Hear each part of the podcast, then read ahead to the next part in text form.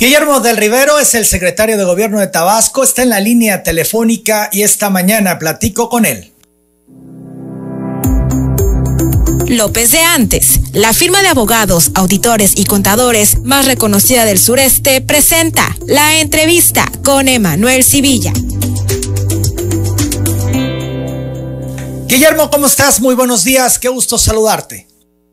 Don Emanuel, muy buenos días, Gusto saludarlo a usted, a su equipo de trabajo y al amplio auditorio de telereportaje. A las órdenes. Gracias. Regresó el orden a la refinería de Dos Bocas. ¿Qué reporte tienes? Sí, Emanuel. El reporte que tengo del día de ayer, jueves 14 de octubre, es que eh, todos los trabajos que se llevan para este proyecto tan importante para todo el país y que se desarrolla en el estado de Tabasco es que efectivamente eh, el, ayer se elaboró de manera normal, ininterrumpida, con los dos eh, turnos que normalmente realizan los trabajadores de la refinería, el turno matutino y el turno vespertino.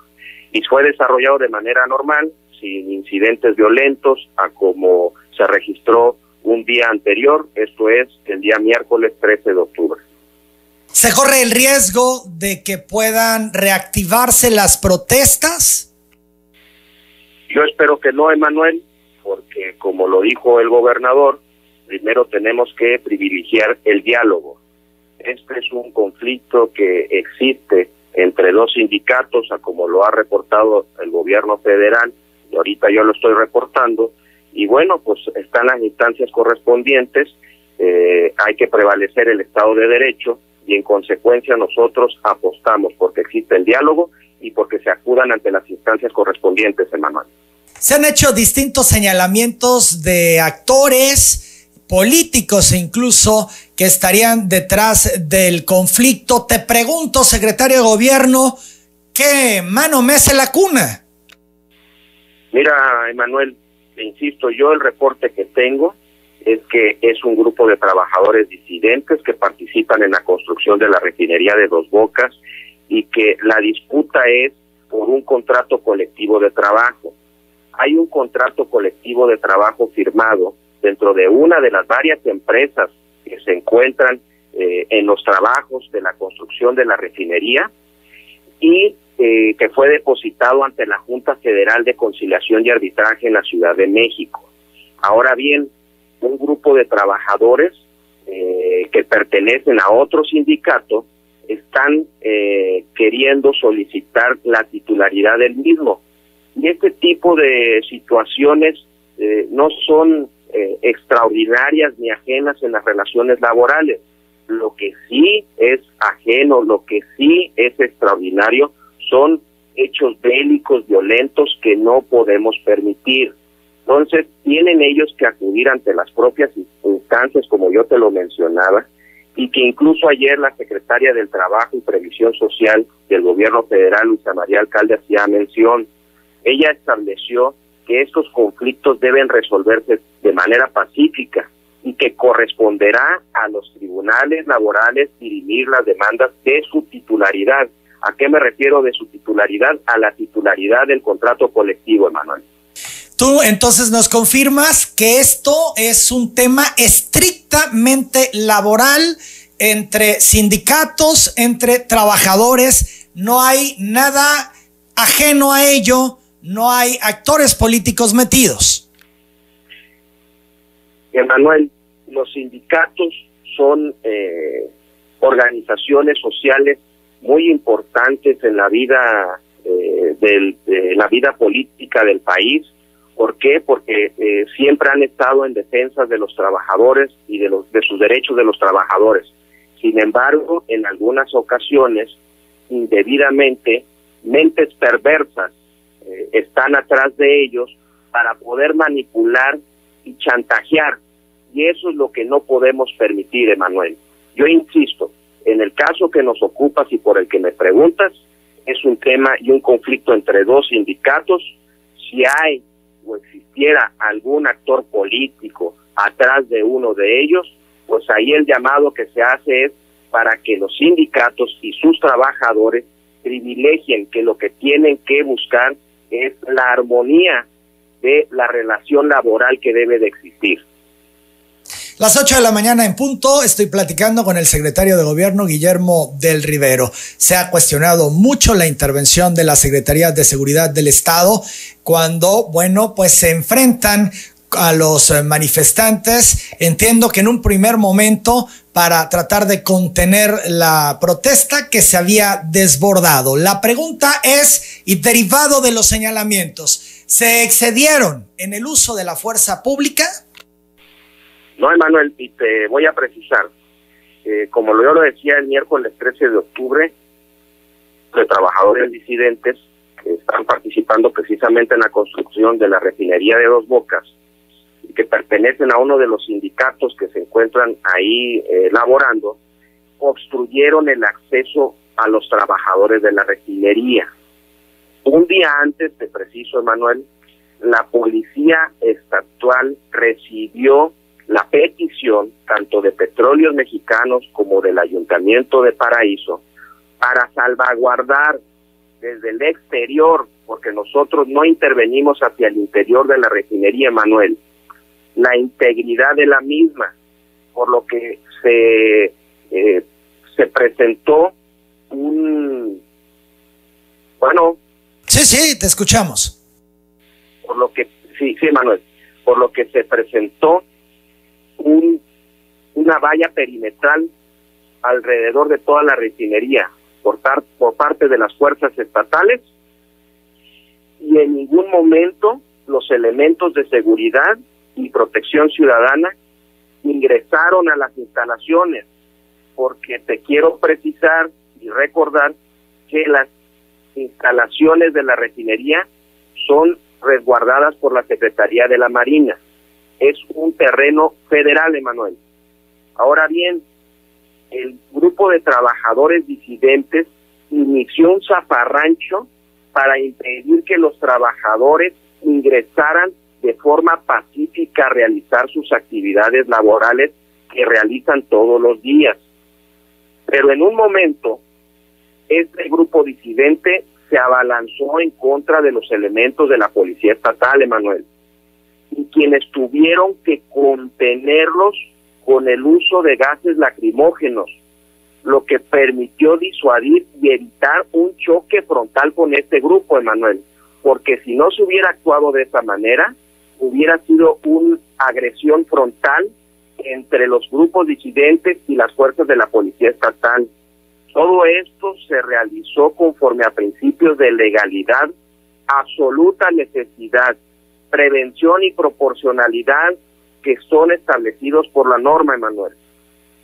Las 10 de la mañana, las 8 de la mañana con 13 minutos, la Comisión Estatal de Derechos Humanos ha iniciado una queja de oficio por este enfrentamiento en eh, Dos Bocas. El presidente del organismo, José Antonio Morales, expresó que se encuentran realizando las indagatorias sobre el actuar de los elementos al disolver la protesta. Vamos a escucharlo la queja de oficio, ya se inició la queja, se implementó la primera auditoría, inmediatamente se dio instrucciones para que personal de Comisión Estatal acudiera a Paraíso para entrevistarse con los lesionados, e igual para saber cuál es el estado de salud de las personas que han habían sido lesionadas durante estos hechos. Eh, esto fue el dictador general, eh, un dictador adjunto, fue la doctora y fue una psicóloga en caso de necesitar la contención para, para las personas que habían sufrido estos hechos. También destacó que al llegar al hospital de Paraíso les informaron de cinco heridos. Dos de ellos estaban en ese municipio, en Paraíso, y no presentaban heridas de gravedad, mientras que otros tres habían sido trasladados al Hospital Regional de Cárdenas.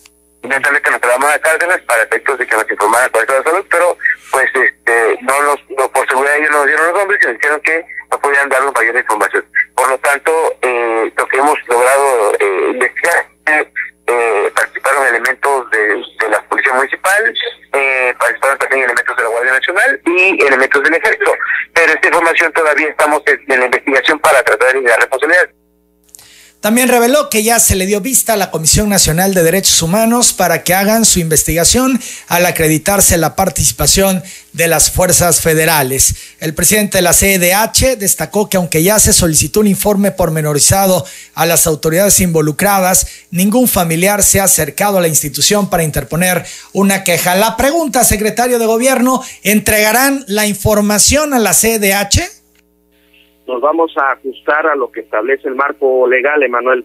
Pero sí te quiero precisar que fueron cuatro personas que tenemos conocimiento que resultaron lesionadas y las mismas ya se encuentran fuera de peligro.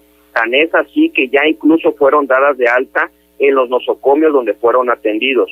Ahora bien, te preciso algo, no descartamos que las lesiones que fueron consecuencia de esta riña también es de lo entre ellos mismos, o sea, entre los mismos trabajadores, no necesariamente de eh, de el repliegue que se hizo por parte de las fuerzas de seguridad pública, ¿eh?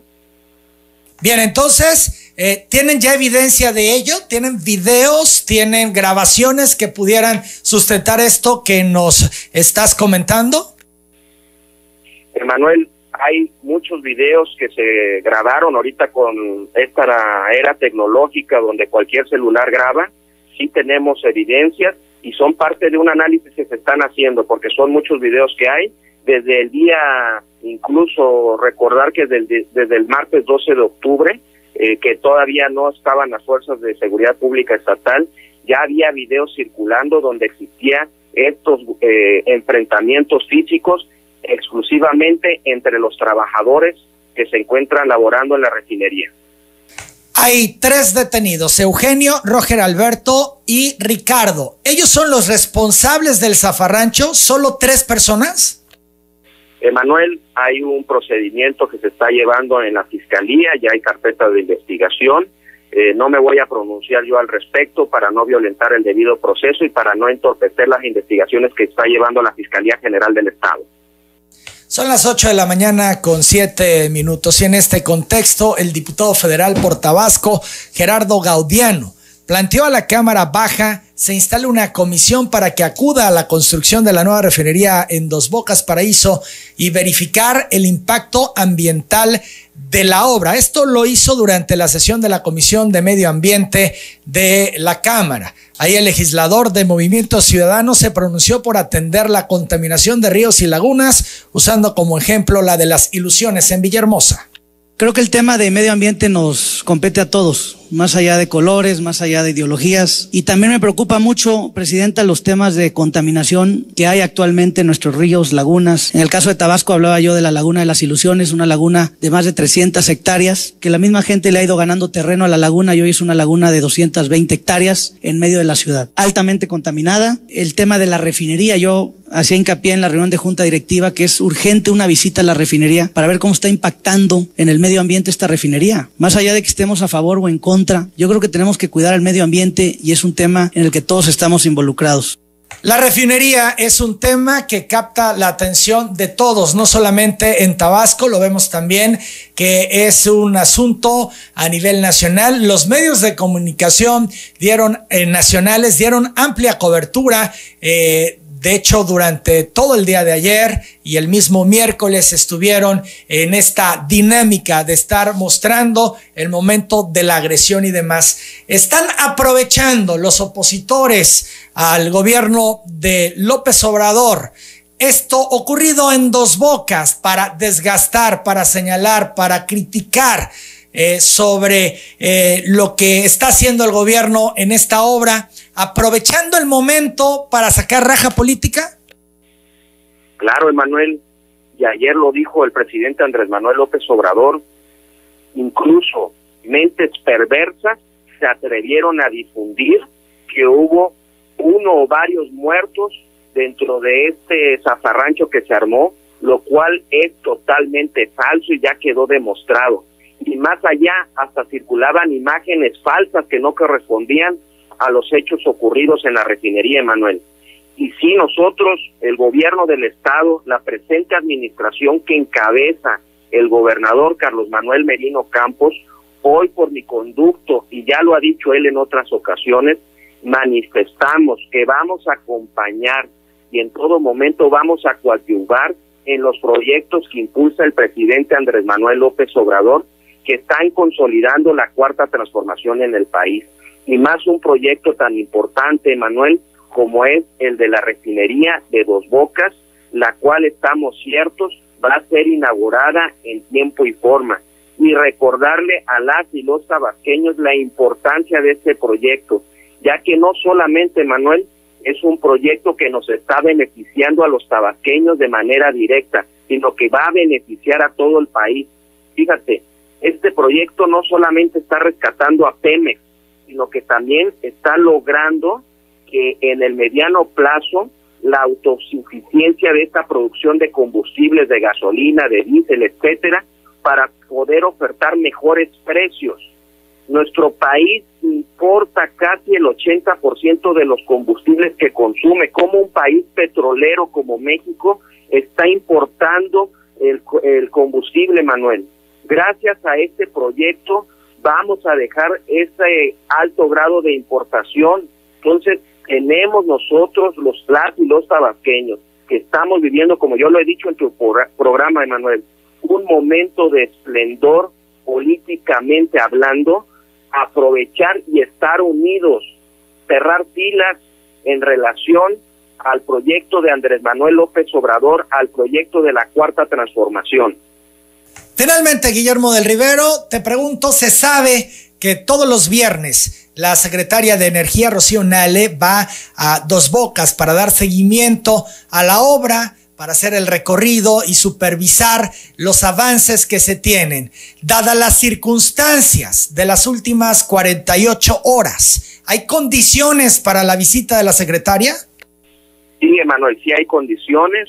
Eh, no estamos ahorita ya ante ningún incidente eh, como el que se circuló en días pasados, están las condiciones dadas, hay paz, hay estabilidad y, e insisto, eh, vamos a seguir coadyuvando en todos estos trabajos. Si hubiese necesidad de volver a actuar, ¿lo haría de nuevo el gobierno del Estado? Por supuesto, Emanuel. Eh, insisto, por un lado, como lo dijo también ayer el gobernador, tiene que privilegiarse el diálogo pero el diálogo solo es posible cuando hay disposición de las partes. No puede existir diálogo con violencia, no pueden existir acuerdos bajo coacción, bajo amago, y por supuesto que no pueden existir acuerdos cuando lo que se pide no es legítimo, Emanuel. Y te quiero decir que el gobierno garantiza el Estado de Derecho, por lo que no debemos ceder ante chantajes de grupos que por intereses propios pretenden vulnerar el orden público y desdeñar uno de estos proyectos tan importantes que son pilares de la cuarta transformación, Emanuel. Guillermo del Rivero, agradezco mucho estos minutos. Eh, Emanuel, nada más eh, eh, reiterar que como lo ha expresado el presidente Andrés Manuel López Obrador, a la, al margen de la ley nada, por encima de la ley nadie la administración del gobernador Merino, insisto, seguirá acompañando todos estos proyectos y más los que nos están beneficiando aquí en el estado de Tabasco, que son en beneficio de las y los tabasqueños.